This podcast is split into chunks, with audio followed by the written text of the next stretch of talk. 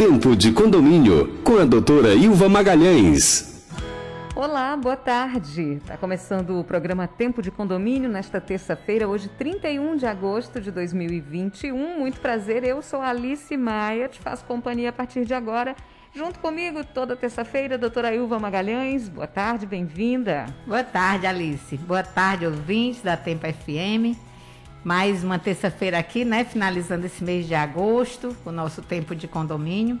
E hoje, Alice, nós estamos recebendo aqui a doutora Rafaela Pinto, que é advogada especialista em direito condominial, assim como o Eduardo Nobre, que é diretor da Nobre Consultoria, que vai nos dar dicas sobre manutenção de elevadores, que é um assunto muito importante, muito interessante para os, as pessoas interessadas nessa vida condominial. Nesse primeiro bloco, nós vamos conversar então com a Rafaela Pinto, advogada especialista em direito condominial, para falar de reparação de danos e danos presumidos. Boa tarde, Rafaela, bem-vinda. Boa tarde, boa tarde, Alice, boa tarde, doutora Ilva, boa tarde a todos os ouvintes da FM Tempo. É um enorme prazer estar aqui hoje para a gente conversar um pouquinho sobre esse universo tão apaixonante do direito condominial, né? Eu confesso que eu caí meio que de paraquedas nele oito anos atrás, quando a doutora Ilva... A doutora... Meio sem querer querendo, não foi? Foi meio sem querer. E a doutora Ilva e a doutora Luciana acreditaram em mim. E eu não podia fazer feio né, e desapontar essas mulheres que são referências no ramo. E aí eu tive que correr atrás, me especializar, estudar muito.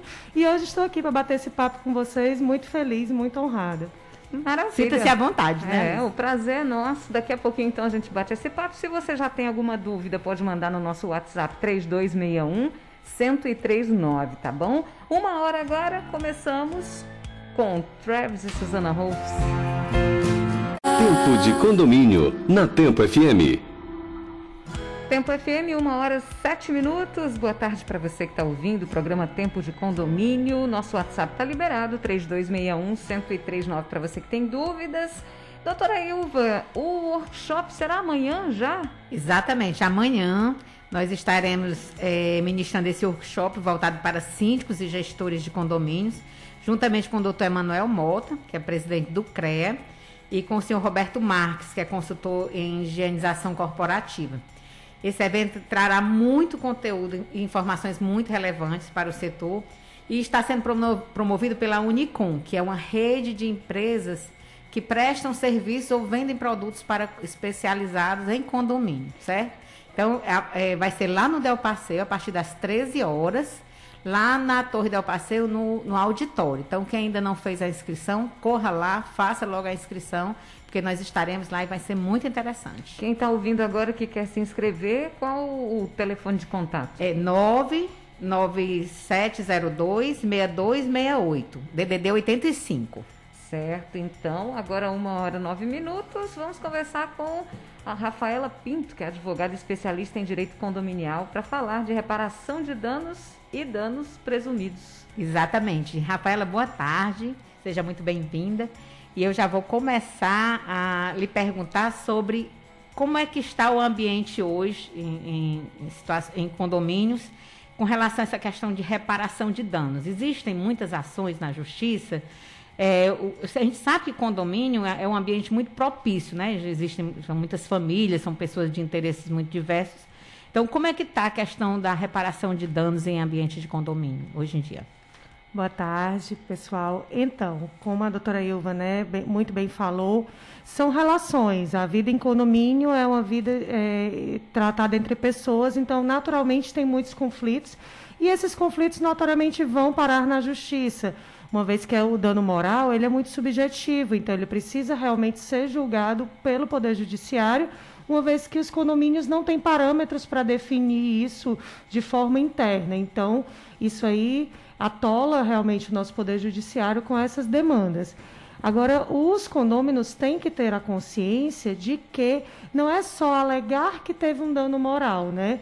Ele precisa provar aquela questão do dano, ele precisa provar o efetivo prejuízo que ele teve a fim de ser ressarcido. E uma outra consciência também que é bom os condôminos terem é que aquele custo daquele processo vai sair do bolso dele mesmo. Também, né? Junto Exato. Junto rateado, porém, com... né? Exatamente, porque o condomínio vai ter que pagar não só a condenação em si, a possível condenação, mas também o advogado, custos processuais, custos de recurso, e tudo isso, como o condomínio é um rateio de despesas, as despesas vão ser rateadas por todos os condôminos, inclusive aquele requerente daquela demanda. E, e, e é, é, comum acontecer do condômino que entra com essa ação de reparação de danos, muitas vezes ser obrigado, ser condenado e ter que pagar as custas processuais e ter prejuízo quando pensando em, em ganhar? Acontece sim, muito? Sim, é, existe também o Instituto da Má-Fé, né, que o, o, apesar, a pessoa pode estar requerendo algo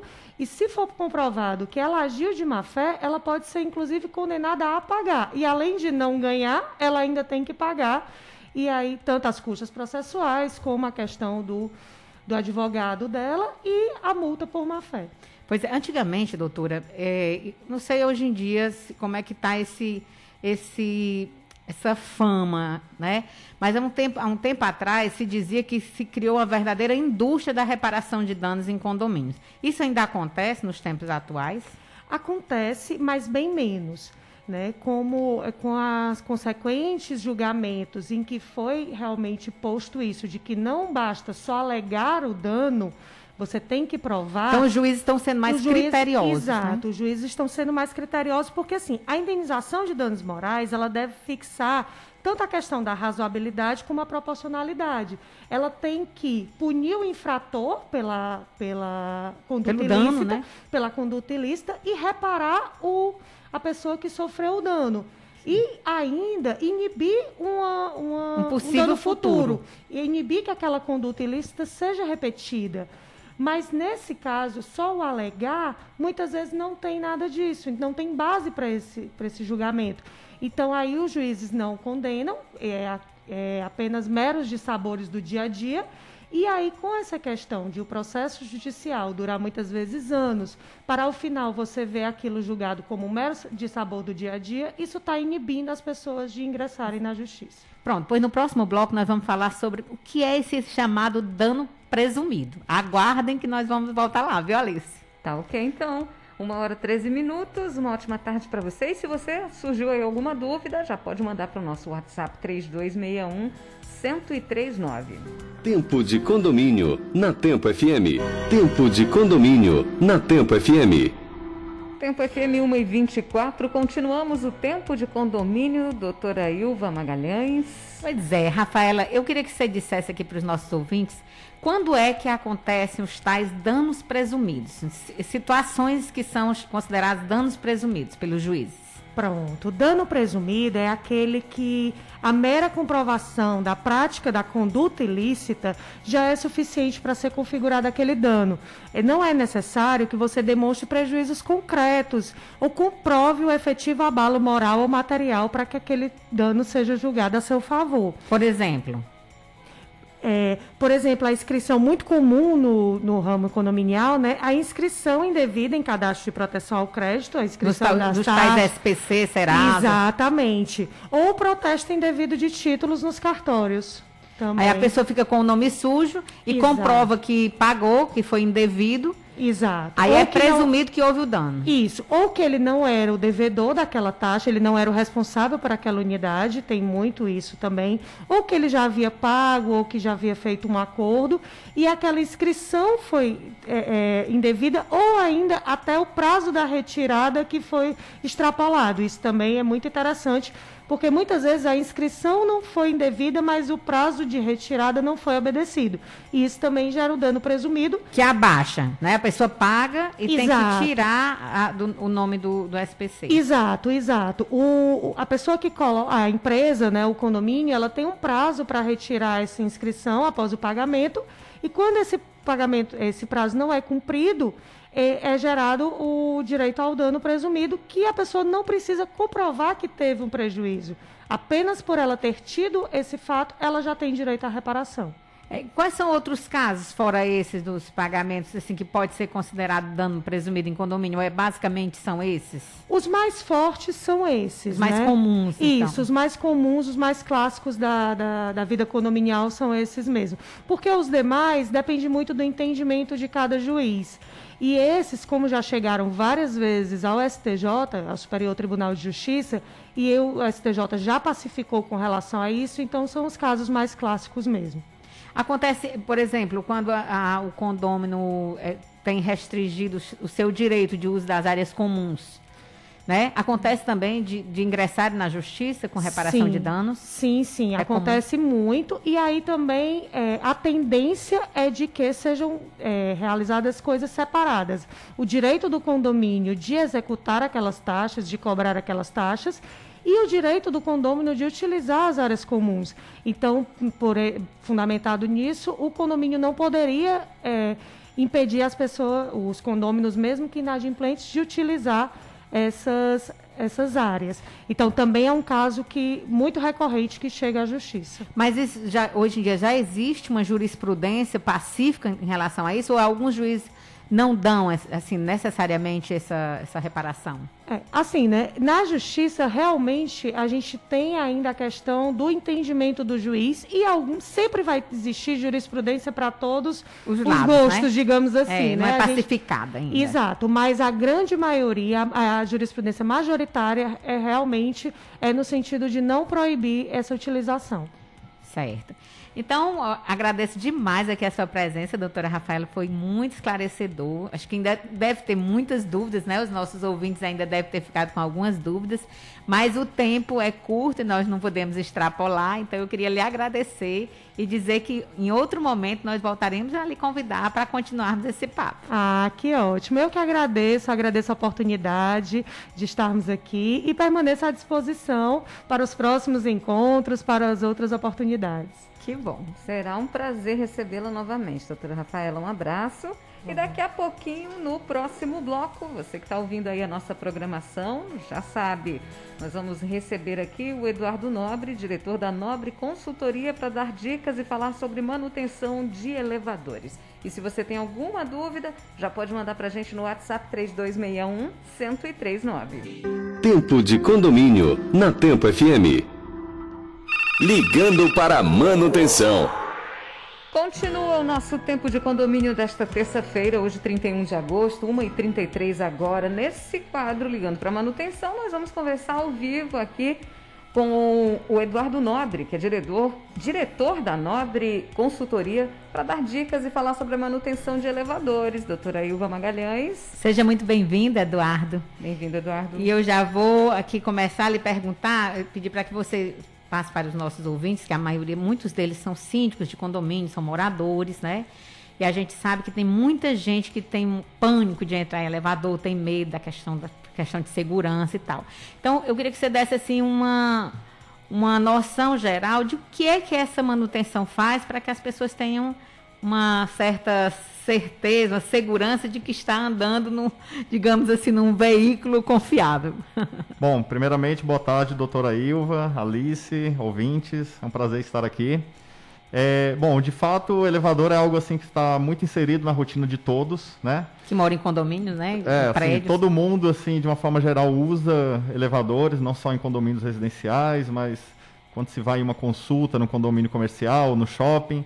Enfim, é, e por trás dos elevadores, que são equipamentos eletromecânicos, é, está a questão da manutenção, né? E aí eu destaco, como a senhora bem falou, a questão da manutenção preventiva, que é aquela manutenção que é feita por uma empresa responsável, onde existe uma responsabilidade técnica perante o CREA por trás disso, é, onde é feito um plano de manutenção, geralmente é um plano de manutenção anual, dividido em meses, né? Onde são verificados é, diversos itens dos elevadores. É feito tipo um checklist? Exatamente. É, o técnico de manutenção, ele já sabe quais são os itens que ele vai olhar. Né? Alguns itens são verificados mensalmente, outros de forma trimestral ou até mesmo anual. Né? Então, assim, o técnico ele vai com esse checklist e ele faz a verificação e as devidas correções que forem necessárias, né? como uma lubrificação, um reaperto. Então, assim, é algo muito importante pro, para o bom funcionamento do elevador a questão da manutenção preventiva. Pois é, eu acredito que os síndicos, né? Eu fui síndica por muitos anos, e eu, eu tinha muita dificuldade, muitas vezes, às vezes a gente não quer contratar o próprio fabricante, às vezes por, até por uma questão de preço, que cobra um pouco mais caro, e, porque são fabricantes, né? Tem o nome, tem o know-how. Às vezes o condomínio não tem muitos recursos e, e, precisa optar por uma empresa que não seja fabricante. E eu sempre tive muito medo de, de, uma, de uma empresa que não fosse realmente responsável, que não tivesse muito. Eu sempre tive muito esse cuidado. Então, assim, quais são os cuidados que os síndicos devem ter na hora de fazer a contratação de uma empresa, já que você faz essa assessoria na hora de avaliar né, as, as manutenções, os elevadores, as empresas que fazem. É, na realidade, sim, existem os fabricantes de elevadores, né, que, que também dão manutenção, que são poucas empresas no país. E existem as empresas que fazem manutenção. E são especialistas naquela marca? Não, de uma forma geral são multimarcas. São é. De uma forma geral, a partir do momento que uma empresa de manutenção assume aquela manutenção, é porque ela mais do que ninguém está apta, ela se considera apta a fazer aquilo, né? Porque é uma responsabilidade muito grande a manutenção e o elevador. Então, é, fica essa mística assim dos fabricantes, mas na realidade é, todas as empresas, da grande à pequena, têm a capacidade, porque por trás da manutenção estão o quê? Estão os profissionais. Né? Existe então, uma na... certificação que a gente possa pedir como síndico para poder ser, oh, eu quero saber se você na é realidade... matriculado, certificado, tem, sei lá. É, na realidade, assim, existe a legislação municipal, né, que prevê é, é um pouco assim é, incipiente no assunto, porque elevador é algo muito específico, né? É, existem, por exemplo, cidades como São Paulo e Rio de Janeiro que exigem certificações dos elevadores de forma anual, que fazem certificações. Existem é, núcleos da, dessas prefeituras que fazem exatamente isso, né?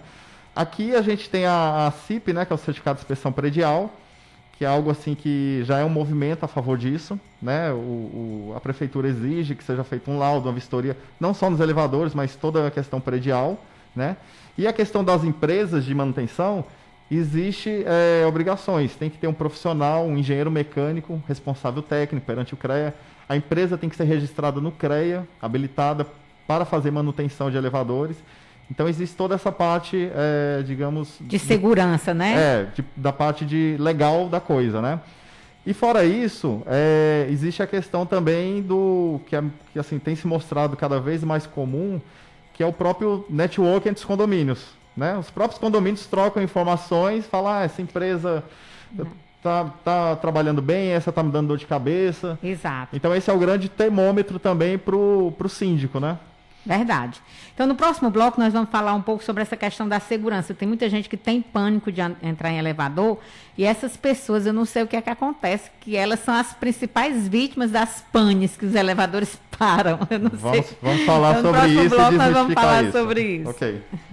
Agora, 1h38, uma ótima tarde para você. Continuamos o Tempo de Condomínio. Tempo de Condomínio, na Tempo FM. Continuamos o tempo de condomínio, 1h44 agora. Deixa eu mandar um abraço aqui, doutora Ilva. Tem muita gente participando. A Érica, ela mandou inclusive uma pergunta. E o Marcelo Tavares também. É, essa do Marcelo eu vou deixar para o quadro Pergunte Aí. Ótimo. e a Érica, ela perguntou: gostaria é, de perguntar na entrevista sobre elevadores se o elevador pode ser considerado seguro. Pronto, essa é uma pergunta que é interessante. Muita gente tem pânico, né? E essas pessoas, às vezes, acontece que estão dentro do elevador e o elevador para, entra em pane. Né? Então, assim, o que, que a gente pode dizer para essas pessoas? Elevador cai? Tá, vamos, vamos, começar pela pergunta da. Respondendo a pergunta da Érica. É, elevador é considerado o meio de transporte mais seguro do mundo. É, há, há, estudos, fontes de pesquisa que, que levam em conta diversos fatores e hoje realmente o elevador é considerado o meio de transporte mais seguro. É, o segundo é o avião, né? Então daí você tira como o elevador realmente é seguro. E aí entrando na, na sua pergunta, doutora Ilva, é, os elevadores eles têm muita redundância de segurança. O que, que isso quer dizer? Que se alguma coisa puder falhar, Tem vai ter coisa. um outro item que vai garantir aquele primeiro item. Entendi. Então existe até numa escala assim de três ou quatro redundâncias para o mesmo item. Então é Entendi. por isso que elevador é considerado muito seguro. Então a questão, por exemplo, de um elevador cair, despencar. Na realidade isso é praticamente impossível, né? Porque o, o elevador é seguro suspenso por cabos de aço. Normalmente, assim, o mínimo são três cabos, mas há prédios em que há cinco, seis cabos de, de aço. Onde seria necessário, mecânica, né? onde seria necessário apenas um cabo de aço. Então daí você já tem um, um fator de segurança, né? Entendi. é, maior. E fora isso, existe- existem freios, freios mecânicos, então assim, existe uma série de redundâncias de segurança. Então realmente, o elevador ele não cai. Mas falar isso para uma pessoa, por exemplo, que está Que dentro de uma pane. cabina e que teve, por exemplo, alguma oscilação de energia, alguma coisa que o quadro de comando do elevador acelerou demais o elevador e a pessoa tem aquela sensação de que o elevador está caindo Está fora de controle. está fora de controle. É, eu entendo a pessoa, me coloco no lugar dela, mas gostaria de tranquilizar todos assim da questão da segurança do elevador. Até mesmo quando ele para, na realidade é por conta dessa segurança exacerbada.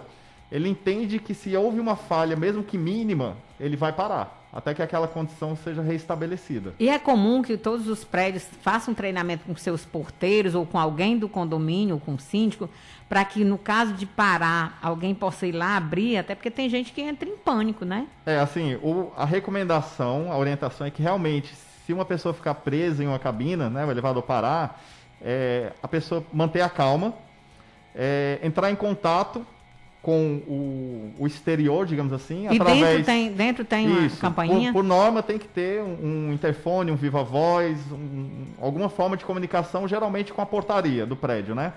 É, ou então fazer uso do celular, apesar que, de muitas não vezes não funciona, funciona. né? é. Mas assim, a norma exige que tenha um intercomunicador entre a cabina e a portaria. Então é manter contato né, com, com, com o porteiro, ou com o síndico, ou com o administrador. E a pessoa que está recebendo essa informação da pessoa presa também tem que manter a calma e tranquilizar a pessoa. Falar que já foi acionada a empresa de elevadores, que já está a caminho e ficar dialogando. O elevador, assim, ele não é hermeticamente fechado, então, assim, não há risco de faltar ar.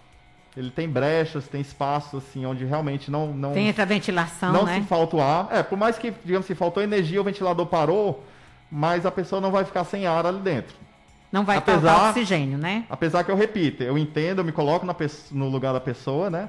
Mas realmente, assim, não, não há esse risco, né? De, de faltar o oxigênio ali. Então, realmente, quando o elevador para, o lugar mais seguro é o interior do elevador. É esperar que realmente seja feito é, o resgate, né?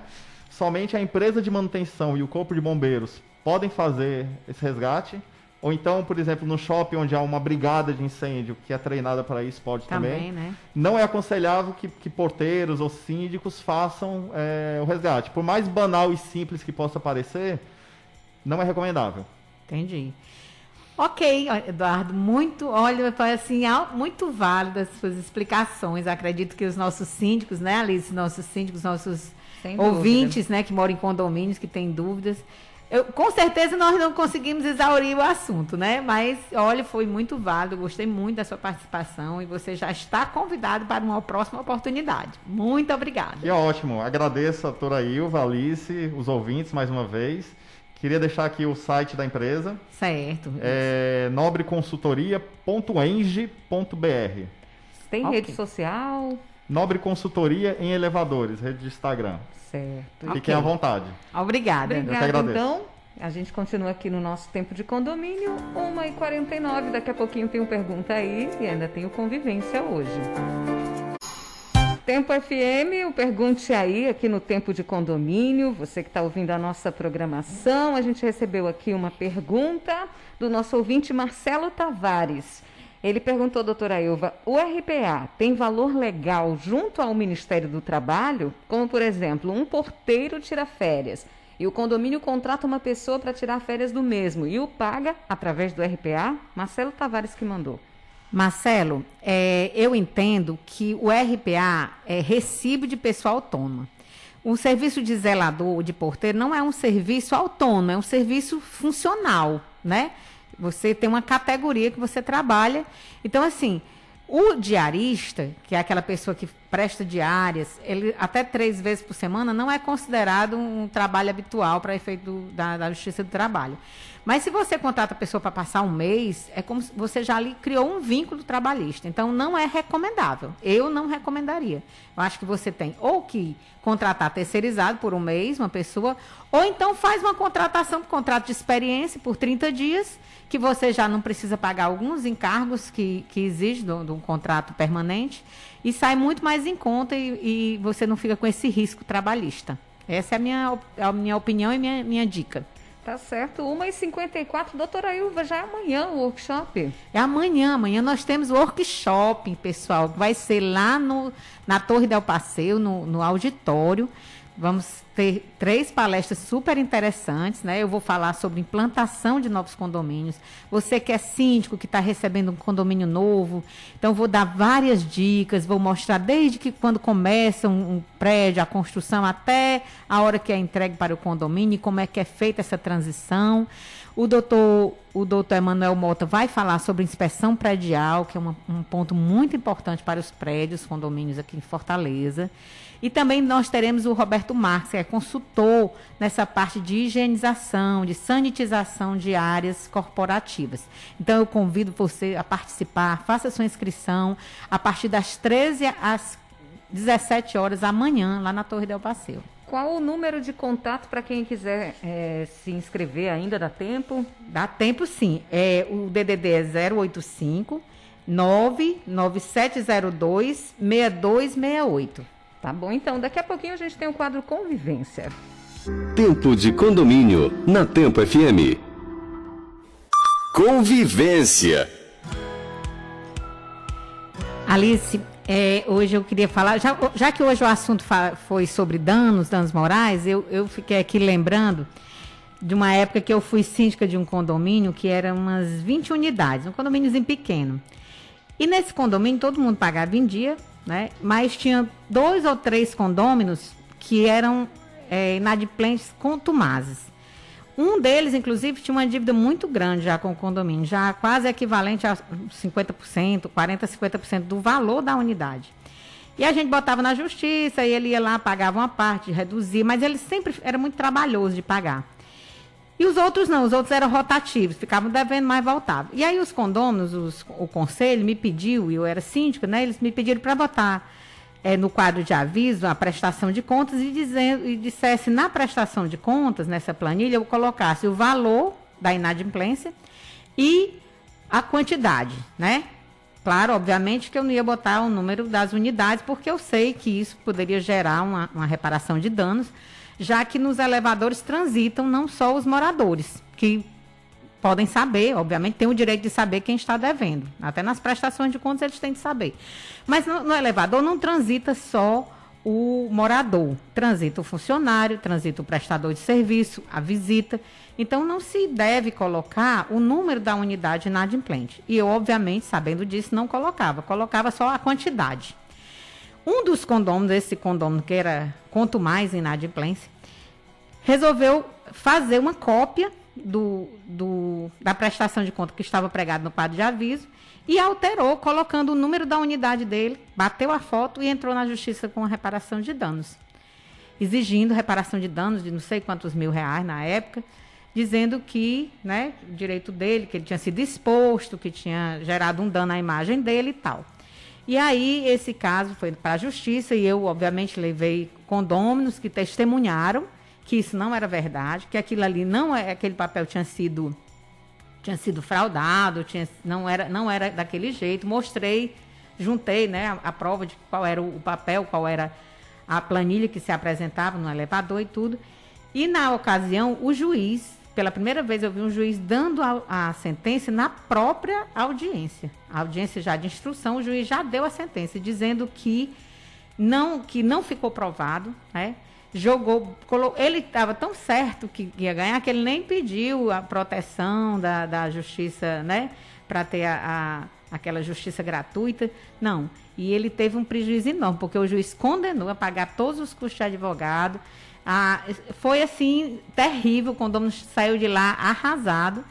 E os condôminos, quando eu levei o assunto para o conselho, o conselho comemorou e que isso sirva de lição para aquelas pessoas que se acham muito espertas, que se acham muito sabido, que todo mundo é bobo, que só a pessoa que é esperta, né? Na verdade, ele usou de má fé, né? Usou caso. de má fé, o juiz condenou, inclusive, na má fé, né? Uhum. Então, fica essa dica de ter esse cuidado, mas que também as pessoas não podem se prevalecer e achar que todo mundo é bobo e que é, não vão ser pegos nas suas artimanhas, né? Então, o condômino que é inadimplente, a gente entende que existe o inadimplente que realmente não está com condição de pagar, às vezes não está com condição nem de vender sua unidade ou alugar.